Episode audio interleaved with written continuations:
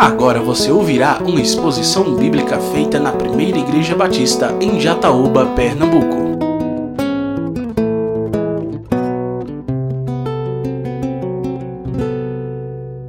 Aleluia.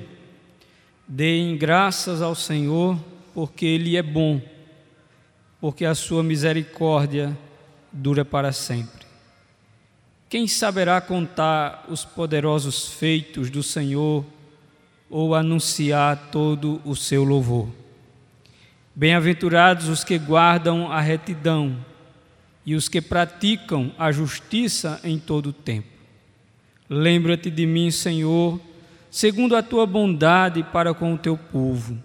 Visita-me com a tua salvação, para que eu veja a prosperidade dos teus escolhidos e me alegre com a alegria do teu povo e me glorie com a tua herança. Pecamos como os nossos pais, cometemos iniquidade, procedemos mal. Nossos pais no Egito não entenderam as tuas maravilhas, não se lembraram da multidão das tuas misericórdias e foram rebeldes junto ao mar, o mar vermelho. Mas Deus os salvou por amor do seu nome, para lhes revelar o seu poder. Repreendeu o mar vermelho e ele secou. Ele os fez passar pelos abismos como por um deserto. Salvou-os das mãos de quem os odiava e os resgatou do poder do inimigo. As águas cobriram os seus opressores nenhum deles escapou. Então creram na Sua palavra e lhe cantaram louvor. Logo, porém, se esqueceram das obras de Deus e não esperaram pelos seus desígnios. Entregaram-se à cobiça no deserto e nos lugares áridos puseram Deus à prova. Concedeu-lhes o que pediram, mas enviou-lhes também uma doença terrível tiveram inveja de Moisés no acampamento e de Arão, o santo do Senhor. A terra se abriu, engoliu Datã e cobriu o grupo de Abirão. Um fogo se acendeu contra um grupo deles. As chamas devoraram os ímpios. Em Horebe fizeram um bezerro e adoraram o ídolo de metal fundido. E assim trocaram a glória de Deus pela imagem de um novilho que come capim. Esqueceram-se de Deus, seu Salvador, que no Egito havia feito coisas grandiosas, maravilhas na terra de Cã, tremendos feitos no Mar Vermelho. Deus os teria exterminado, como tinha dito, se Moisés, seu escolhido, não se houvesse intercedido, impedindo que o seu furor os destruísse. Mas também desprezaram a terra aprazível e não deram crédito à palavra de Deus. Pelo contrário, murmuraram em suas tendas e não ouviram a voz de Deus. Então lhe jurou de, não, de mão erguida que os havia de arrasar no deserto, e também os espalharia entre as nações a sua descendência, e os dispersaria por outras terras. Também se ajuntaram a Baal Peor e comeram os sacrifícios dos ídolos mortos. Assim, com tais ações provocaram a ira do Senhor. E a peste se espalhou entre eles, então se levantou Finéias e executou o juízo, e a peste cessou. Isso lhe foi atribuído como justiça, de geração em geração para sempre. Depois provocaram Deus nas águas de Meribá, e por causa deles aconteceu uma desgraça com Moisés, pois foram rebeldes ao Espírito de Deus e Moisés falou sem refletir. Não exterminaram os povos como o Senhor lhes havia ordenado, Em vez disso, se mesclaram com as nações e aprenderam os seus costumes. Adoraram os seus ídolos, os quais se tornaram armadilhas para eles. Sacrificaram seus filhos e suas filhas aos demônios. Derramaram sangue inocente, o sangue de seus filhos e filhas que sacrificaram aos ídolos de Canaã, e a terra foi contaminada com o sangue. Assim se contaminaram com as suas obras e se prostituíram nos seus feitos. Por isso, acendeu-se a ira do Senhor contra o seu povo, e ele abominou a sua própria herança, e os entregou ao poder das nações. Sobre eles dominaram os que os odiavam. Também os oprimiram os seus inimigos, sob cujo poder foram subjugados.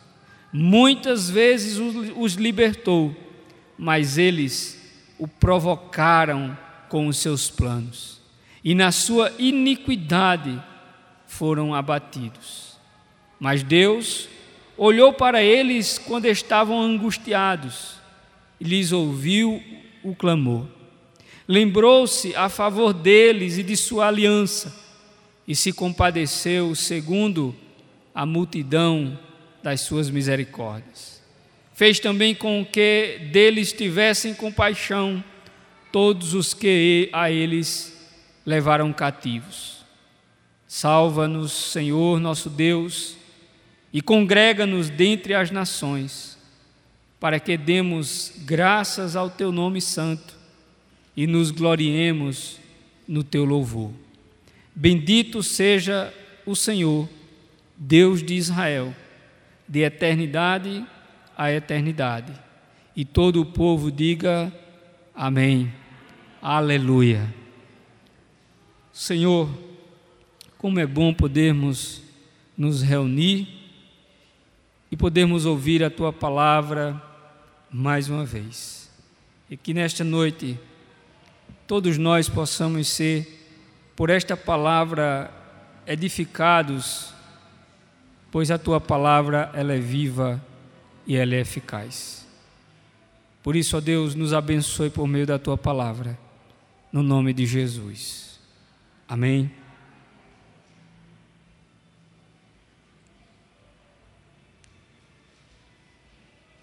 Este salmo, meus irmãos, que nós acabamos de ler, ele revela na história dos hebreus, povo de Israel, que foi o povo que Deus escolheu para ser o seu povo. Mas desse salmo especificamente, ele retrata um pecado cometido por este povo.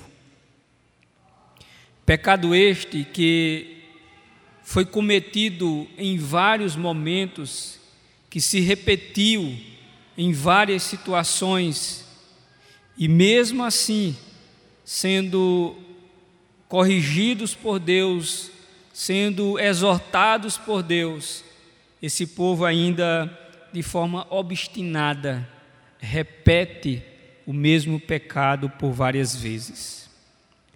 Este povo é muito semelhante a nós, ou melhor, nós somos muito semelhante a eles.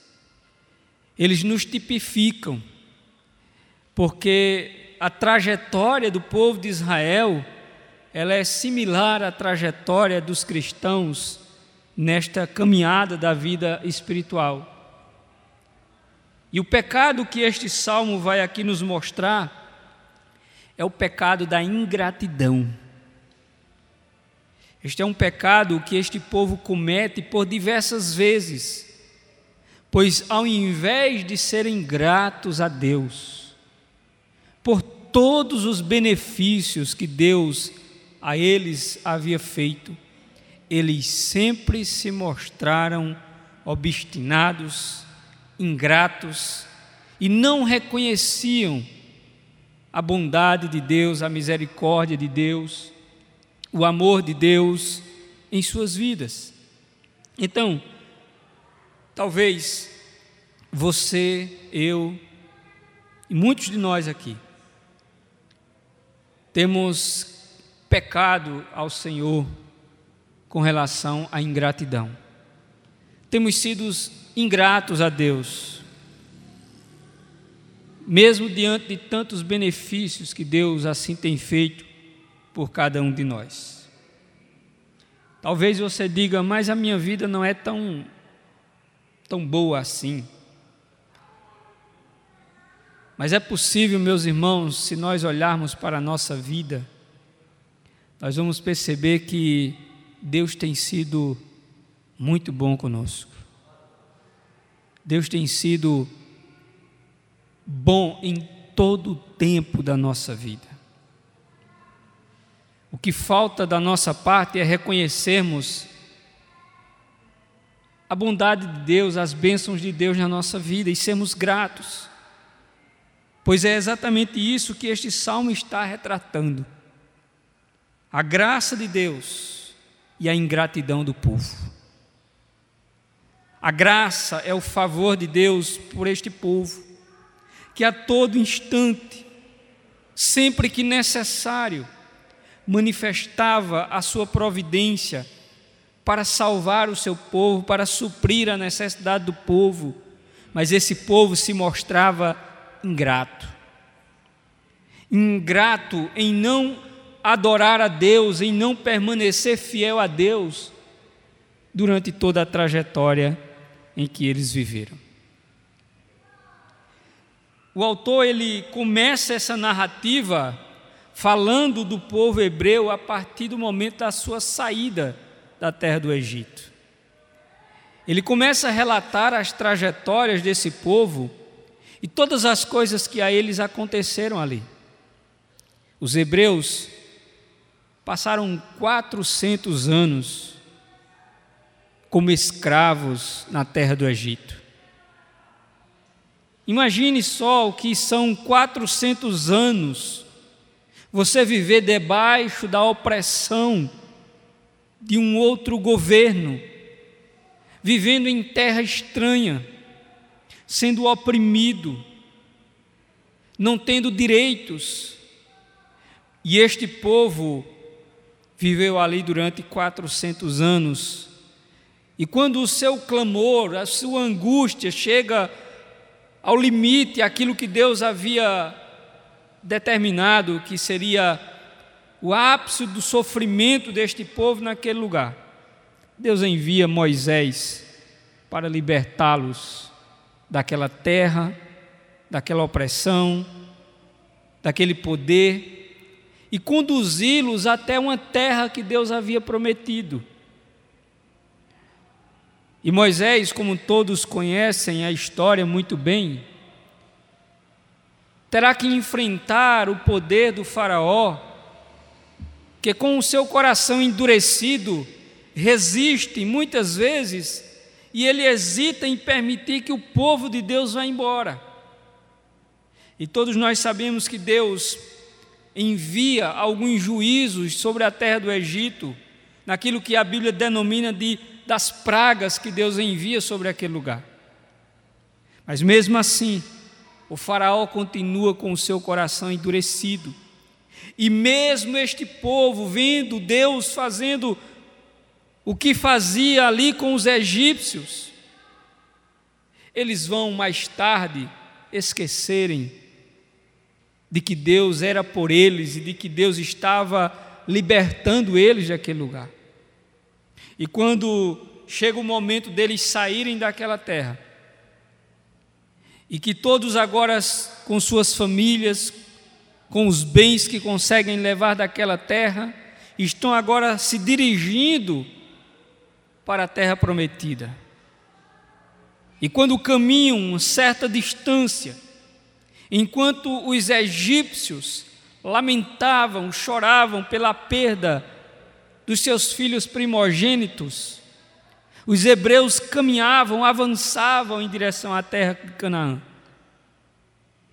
Mas aí chegou um momento em que os egípcios se deram conta da saída dos hebreus e decidem agora persegui-los. indo atrás daquele povo pelo deserto. E à medida que os egípcios perseguiam os hebreus, e os hebreus se aproximam de um limite, que era o Mar Vermelho. E agora eles se viam acuados, cercados, o mar diante de si, intransponível, e atrás o exército de Faraó que vinha para destruí-los. Os hebreus não seriam páreos para enfrentar o exército dos egípcios, pois eles não eram homens de guerras, eles não tinham armamentos de guerras, eles seriam presas fáceis para aquele exército. Mas a Bíblia nos diz, conforme o salmista aqui começa relatando os feitos de Deus na vida daquele povo, e ele vai dizer no versículo de número 9: que Deus repreendeu o mar vermelho e o secou, e fez passar pelos abismos como por um deserto. O povo experimenta o primeiro grande milagre na sua vida pela providência de Deus salvando o seu povo, e aquele povo passa pelo meio daquele mar a pé enxuto. E quando eles estão terminando de passar, o texto nos diz, relatando o que está lá no livro de Êxodo, que o mar vai se fechando com o exército de Faraó dentro do mar, e todo o exército de Faraó com seus carros de guerras são mortos pelas águas do Mar Vermelho, enquanto os hebreus haviam chegado do outro lado.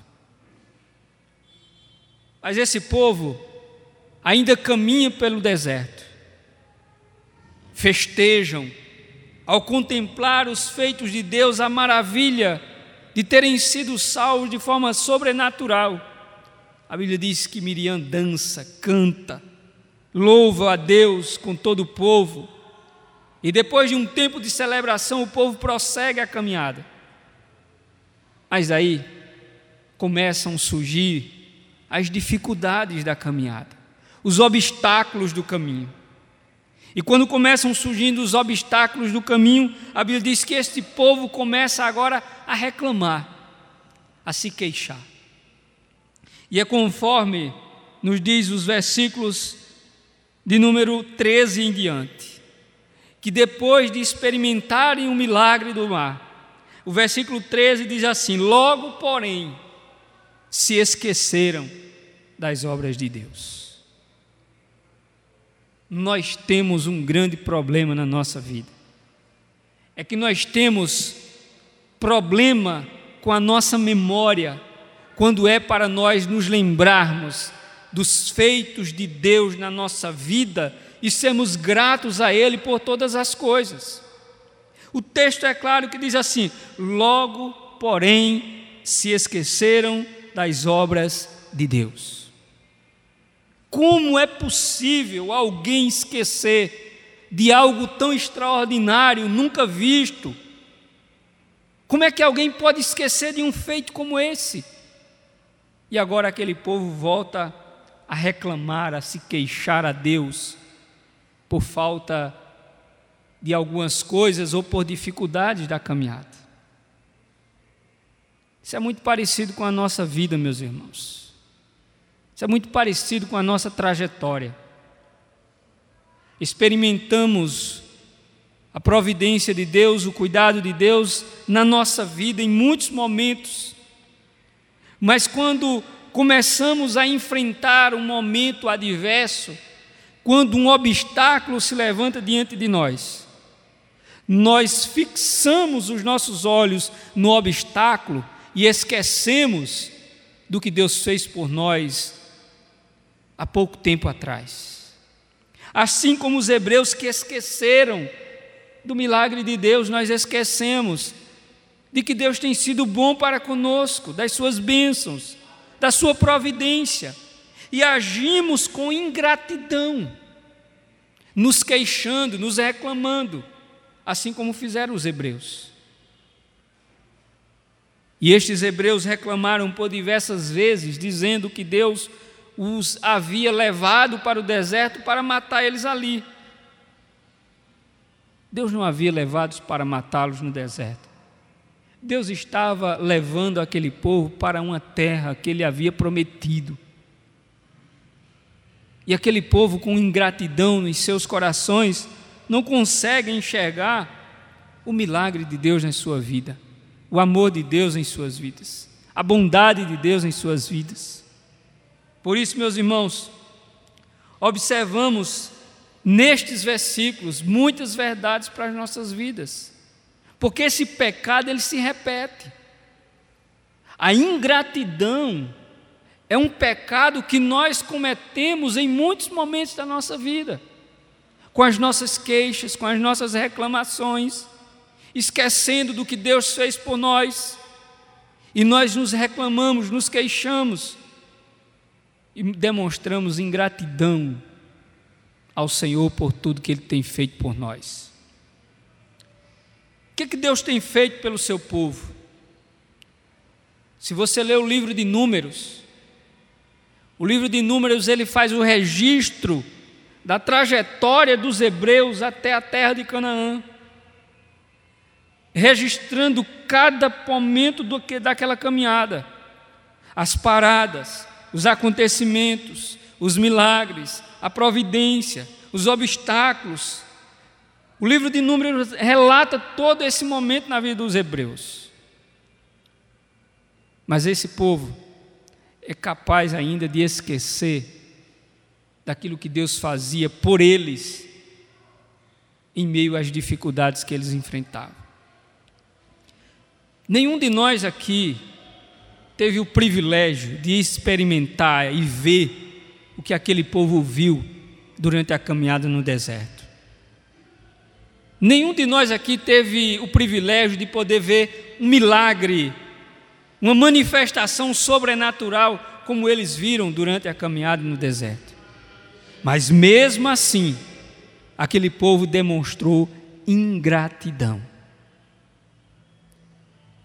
E a ingratidão daquele povo ela é tão grande que a Bíblia diz que quando um dado momento o povo estava acampado e Moisés sobe para receber instruções do Senhor.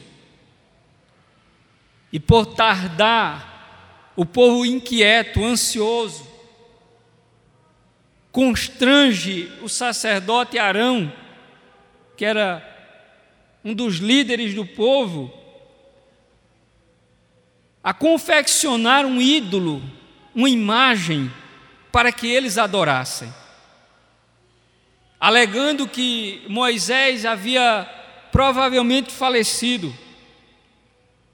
E eles precisavam de uma imagem para adorar a Deus. E a Bíblia nos diz que Arão faz um bezerro de ouro, e todo o povo se dobra diante do bezerro de ouro para adorar para prestar culto, dizendo que aquele bezerro era o Deus que havia os tirado do Egito. E Deus, indignado com aquela atitude do povo, com a ingratidão de um povo que ainda não reconhecia a quem Deus realmente era. E Deus, de uma forma, como sempre Ele faz, a sua ira, quando é derramada sobre o juízo, com o juízo sobre o seu povo, sobre aqueles que se conduzem pecaminosamente, Deus vai punir o seu povo por um ato de tão grande ingratidão que eles cometeram. De acharem que Deus era uma criatura, de acharem que Deus era uma imagem confeccionada. Como diz o apóstolo Paulo na sua carta aos Romanos, que os homens deixaram de adorar ao Criador para adorar a criatura. Trocaram a glória do Deus invisível por imagens de seres corruptíveis. E isso aconteceu com o próprio povo de Deus, que vinha experimentando os milagres de Deus durante toda aquela caminhada. É preciso entendermos que Deus fez coisas por aquele povo que não fez na história de ninguém de nenhum outro povo. Ninguém viu o que os hebreus viram durante a sua caminhada. Deus fez coisas extraordinárias, mas mesmo assim o povo se mostra pecaminosamente ingratos e não reconhecendo a bondade e o amor de Deus em suas vidas. A gratidão é algo que Deus espera do seu povo. Gratidão é algo que Deus espera de mim e de você. O apóstolo Paulo, dizendo na sua carta aos Tessalonicenses, ele vai dizer que a vontade de Deus é que nós sejamos gratos a Deus por tudo. Paulo diz: em tudo dai graças, porque esta é a vontade de Deus para conosco. A palavra gratidão pode ter muitos sentidos, depende daquele do entendimento que as pessoas possam ter do que significa gratidão.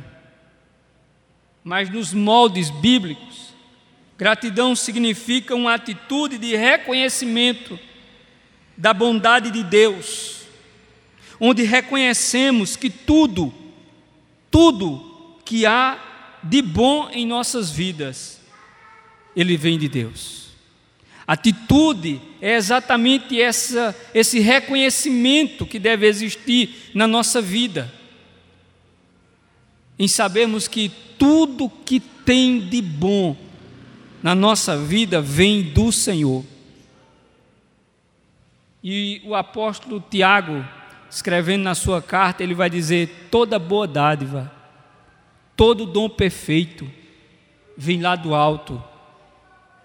Tudo que é bom vem de Deus, meus irmãos. Ou seja, biblicamente nós precisamos entender que Deus tem sido bom conosco. Deus tem sido bom com você. Deus tem sido bondoso com cada um de nós.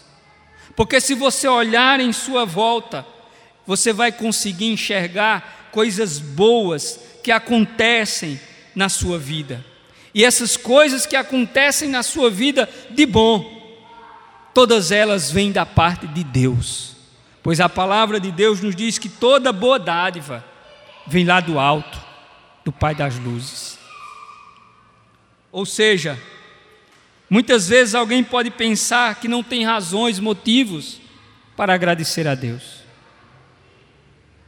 Muitas vezes nós estamos enfrentando dificuldades, mas as lutas não podem retirar de nós a lembrança de que Deus tem sido bom conosco de que Deus fez coisas boas na nossa vida.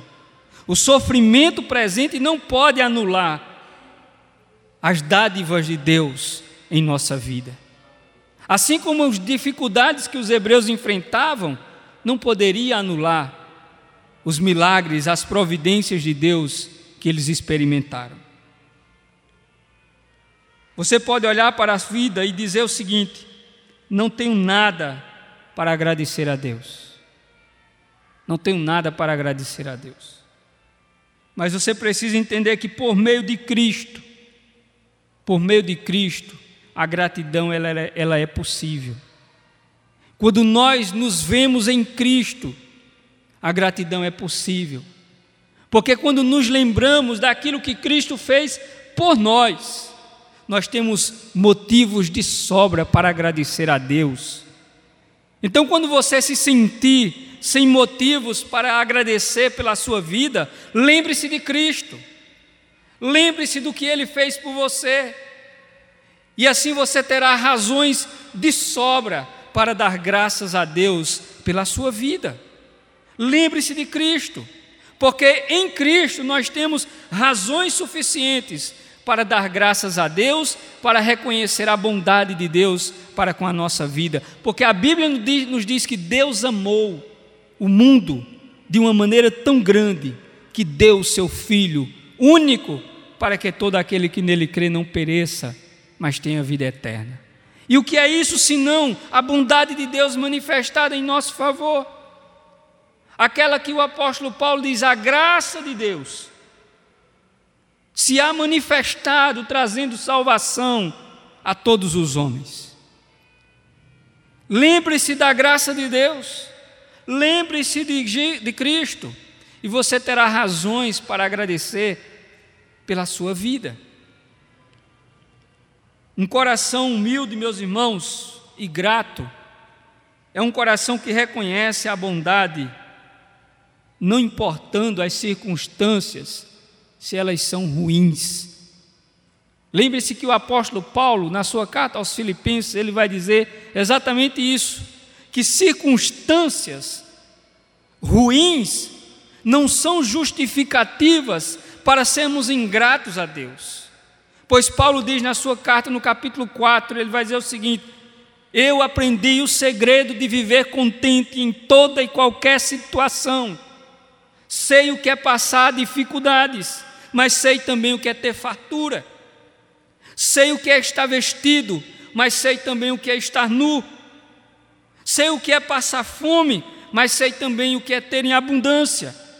Em todas estas coisas, eu aprendi o segredo de estar contente em toda e qualquer situação. E aí Paulo vai dizer: posso todas estas coisas naquele que me fortalece. Lembre-se, as circunstâncias não podem ser justificativas para nós sermos ingratos ao Senhor, porque nós temos ainda razões para agradecer ao Senhor por tudo. Os hebreus foram ingratos, pecaram por diversas vezes contra o Senhor. E isso trouxe para eles consequências devastadoras prejuízos enormes e o juízo de Deus. Para que os irmãos possam ter uma ideia. Quando eles saíram do Egito, a Bíblia diz que aqueles que eram acima da idade de ir para a guerra, os hebreus eram em torno de mais de 600 mil homens. Mas destes mais de 600 mil homens, a Bíblia nos diz que apenas dois destes conseguiram entrar na terra de Canaã, por causa da sua dureza de coração, por causa da obstinação do coração dos homens, por causa da ingratidão deste povo em não reconhecer os feitos, a bondade, a misericórdia de Deus na vida deles. Agora imagine se Deus olha para cada um de nós e na trajetória da nossa vida se temos agido à semelhança desses hebreus, com ingratidão, quando a primeira dificuldade se apresenta diante de nós. Há um relato que diz que o povo comia da parte de Deus uma semente que Deus enviava todos os dias, que a Bíblia chama de maná. E aquele povo usava aquela semente para fazer uma espécie de pão, e eles comiam todos os dias, e aquilo saciava a sua fome, e dava a eles o vigor necessário para eles prosseguirem o seu caminho, porque era providenciado por Deus. Mas mesmo tendo o que comer todos os dias, mesmo tendo o maná todos os dias, Houve um momento em que aquele povo vai parar e dizer o seguinte: no Egito, nós tínhamos carnes para comer, nós tínhamos verduras para comer, nós tínhamos pepinos, cebolas, alhos, peixes, e aqui nesse deserto o que nós temos é apenas este maná. Eles já se referem à providência de Deus com uma, uma expressão de desprezo. Nós só temos apenas este maná. Nós queremos carne. E aí Moisés, pressionado pelo povo, angustiado pela pressão do povo, vai falar com Deus. E Deus diz para Moisés: É carne que esse povo quer, Moisés. Eu vou dar carne para esse povo. E a Bíblia nos diz que Deus vai enviar codornizes em uma quantidade que nunca pôde ser visto. porque a mão soberana de Deus faz com que o vento sopre e conduza codornizes de, dos quatro cantos e se dirijam exatamente em direção ao acampamento dos hebreus. E o texto bíblico vai nos dizer que a distância de três dias de caminhada, na altura de mais de um metro, toda a terra ficou coberta de codornizes, carne para o povo comer. Era carne que o povo queria. O povo reclamou a Deus porque estava faltando carne, e Deus agora envia carne como nunca foi visto. E aquele povo agora vai comer carne. Mas enquanto eles estavam se preparando para comer, o juízo de Deus, por causa da ingratidão do povo, por causa de um povo que reclamava de tudo, vai ser derramada sobre a vida dos hebreus naquele lugar. E a Bíblia vai nos dizer que quando eles chegaram em um local chamado Kibrote Ratavá, Deus vai matar milhares de pessoas por causa do pecado da ingratidão. E enquanto eles estavam com a carne ainda entre os dentes, a Bíblia diz que Deus envia o juízo e milhares deles morrem naquele lugar. E o lugar, o nome daquele lugar ficou chamado de sepultura dos desejos. Porque eles desejaram mais carne do que o próprio Deus. Eles desejaram mais comer carne do que propriamente desejaram adorar a Deus. E quando nós desejamos alguma coisa mais do que a Deus, nós incorremos em um pecado que a Bíblia chama de idolatria. Então, os nossos desejos podem se tornarem idolatria. Quando nós queremos muito uma coisa, e quando nós queremos isso tanto, que passamos a desejar isso muito mais do que a Deus, nós cometemos o pecado da idolatria. E isso não agrada aos olhos de Deus. Esse povo ingrato, que não reconhecia o amor, a bondade e a misericórdia de Deus sobre a vida deles, experimentam o juízo de Deus sobre suas vidas.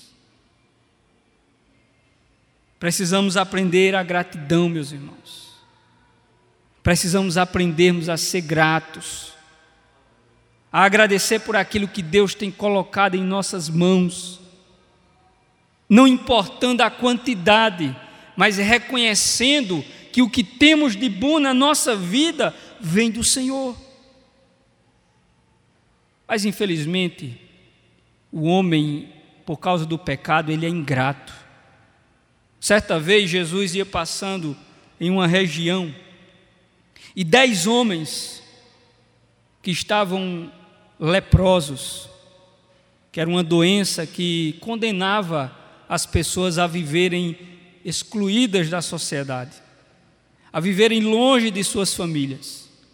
E ali eles teriam que viver, muitos deles morreriam porque não conseguiam ter a sua saúde restaurada. E dez homens leprosos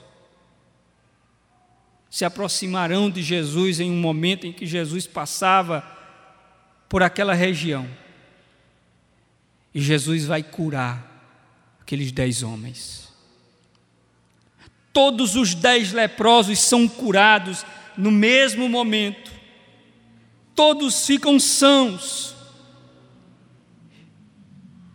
E Jesus ordena para que eles se dirijam ao, até o sacerdote, porque o sacerdote era uma espécie de médico, que nesse sentido ele era quem autorizava o retorno do indivíduo para o contexto da sociedade ou não. Era ele quem atestava se a pessoa estava curada ou não. E Jesus diz: vá até o sacerdote e se apresente. Mas, no entanto, o texto vai nos revelar uma verdade muito importante. é que desses dez leprosos que foram curados, que foram ao sacerdote, que se mostraram ao sacerdote, que estavam agora prontos a voltarem ao convívio com a sociedade, a irem para suas famílias. A Bíblia diz que apenas um, que apenas um desses dez volta e vai agradecer ao Senhor Jesus pelo milagre que recebeu. E Jesus pergunta: onde estão os outros nove?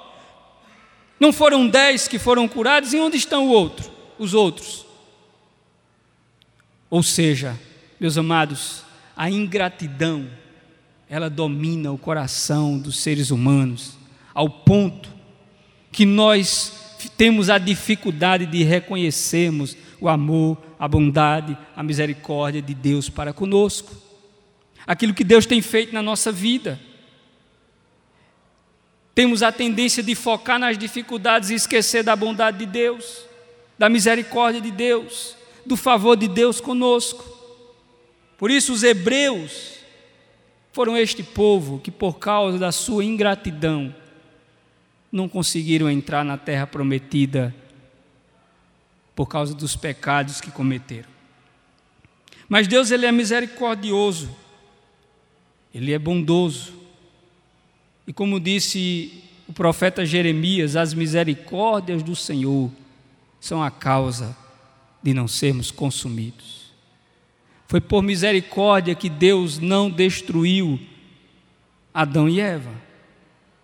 Foi por misericórdia que Deus não destruiu a todos, mas preservou Noé e sua família. Foi por misericórdia que Deus poupou a vida de Ló. Foi por misericórdia, meus irmãos, que Deus enviou o seu Filho Jesus Cristo para dar a vida dele em nosso lugar. Mas mesmo assim, nós temos nos mostrado, mostrado de forma ingrata para com a bondade de Deus na nossa vida. O final do texto, versículos 44 a 47, vai nos mostrar a bondade de Deus, a misericórdia de Deus a um povo rebelde, obstinado, ingrato, que se esquecia com muita facilidade daquilo que Deus fez por eles, conforme os versículos que o texto vai nos ensinar. E o que é que Deus fez por aquele povo?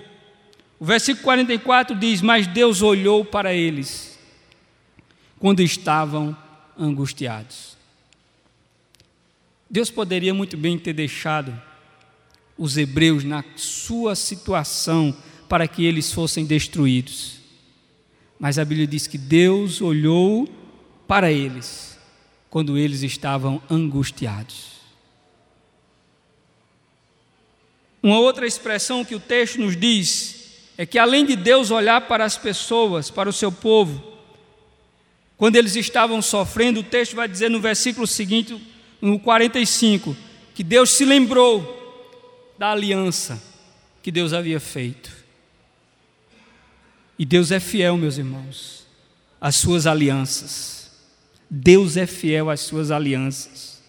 E aquilo que Deus assumiu como um compromisso, como um acordo, como um pacto com o seu povo, Deus é fiel para cumprir com as suas alianças. Ele não quebra as suas alianças. Nós quebramos, mas Deus não quebra. E a Bíblia diz que ele lembrou-se a favor deles e de sua aliança, e se compadeceu, segundo a multidão de suas misericórdias. Deus se compadeceu segundo a multidão de suas misericórdias. Se existe algo que Deus não poupa e Ele tem em abundância, são misericórdias. Elas são abundantes na nossa vida. E aí diz que o, o texto diz que Ele se compadeceu do seu povo por causa da sua aliança. E o que é que Deus fez? Deus vai agir em favor deste povo. Deus vai agir. É o que diz no versículo seguinte: fez também com que deles tivessem compaixão todos os que os levaram cativos. Ou seja, Deus agora vai agir na vida daqueles que haviam levado o seu povo como cativos, como prisioneiros, e Deus agora vai fazer com que eles libertem o seu povo, por causa da misericórdia de Deus na vida dos hebreus. E o povo agora vai, no versículo de número 47, fazer um pedido, orando a Deus, quando diz: Salva-nos, Senhor nosso Deus, e congrega-nos dentre as nações, porque demos graças ao teu santo nome, aliás, para que demos graças ao teu santo nome? E nos gloriemos no teu louvor. Ou seja, Deus salva o seu povo, Deus tem misericórdia do seu povo. E este povo agora se dirige a Deus em oração, pedindo que Deus os salve. Mas aqui o texto é algo que merece a nossa atenção. É quando o povo dirige-se a Deus dizendo que vai ser grato a Ele. Conforme eles dizem, para que demos graças ao Teu nome. Isso acontece muito conosco. Quando estamos em meio ao sofrimento, clamamos pelo socorro, prometemos coisas a Deus caso Ele nos salve, e diz: Senhor, se tu me salvares, eu te prometo. E os hebreus fizeram a mesma coisa. Salva-nos, Senhor, nos congrega-nos, para que nós possamos ser gratos ao Senhor. Mas a pergunta é: Será que eles foram gratos a Deus realmente? Será que eles tiveram gratidão em seus corações? Se mantiveram fiéis a Deus e a sua promessa? É conforme diz o apóstolo Paulo. Nós não somos fiéis, meus irmãos. Paulo diz: se nós formos infiéis, o Senhor permanece fiel. Porque a fidelidade de Deus faz parte do seu caráter, dos seus atributos. Não depende de nós. Deus é fiel porque Ele é fiel, sim, e Ele sendo fiel, Ele se mantém zeloso pela Sua palavra, por aquilo que Ele promete. Mas nós, quantas vezes temos quebrado aquilo que prometemos a Deus? Senhor, se tu fizeres isto comigo, eu te prometo. No entanto, quantas vezes eu, você, não tem cumprido com aquilo que temos prometido a Deus? Que no momento da dificuldade disse que se Deus lhe salvasse daquela dificuldade, você iria ter uma postura, uma atitude, fazer algo diferente com relação à sua vida com Deus. E quando as coisas passam, quando a nuvem da tempestade vai embora, e o sol volta a brilhar, você esquece. Como os hebreus esqueciam. Como os hebreus esqueceram muitos momentos, você esquece. Por isso, aqui nós temos uma lição muito importante que nós precisamos entender. Se você prometeu a Deus gratidão, não esqueça de cumprir e seja grato a Ele. Tenha um coração agradecido por tudo que Deus tem feito por você. Lembre-se de uma coisa: um coração humilde e grato a Deus é aquele que reconhece a bondade de Deus, não importando quão ruins sejam as circunstâncias. Não importando quão ruins sejam as circunstâncias, um coração grato e humilde é aquele que reconhece a bondade de Deus pela sua vida. Por isso, Deus espera de cada um de nós aquilo que Ele esperava do seu povo, que sejam gratos, porque a vontade de Deus é que eu e você seja grato por todas as coisas que Ele tem feito por nós. Agradeça a Deus por você estar vivo. Agradeça a Deus pela oportunidade de você estar aqui. Agradeça a Deus pela oportunidade de você ter pessoas que estão ao seu lado. Agradeça a Deus por estar enfrentando as lutas da vida. Agradeça a Deus por tudo, conforme diz Paulo, em tudo dai graças, porque esta é a vontade de Deus para conosco. E que não venhamos a cair no pecado da ingratidão, esquecendo dos benefícios de Deus na nossa vida. Que Deus nos ajude, que Deus não encontre em mim e em você alguém que não reconhece a bondade de Deus para conosco. Você acabou de ouvir uma exposição da Palavra de Deus feita na Primeira Igreja Batista em Jataúba, Pernambuco. Para ouvir esta e outras mensagens, acesse facebook.com/barra Igreja Batista Jataúba.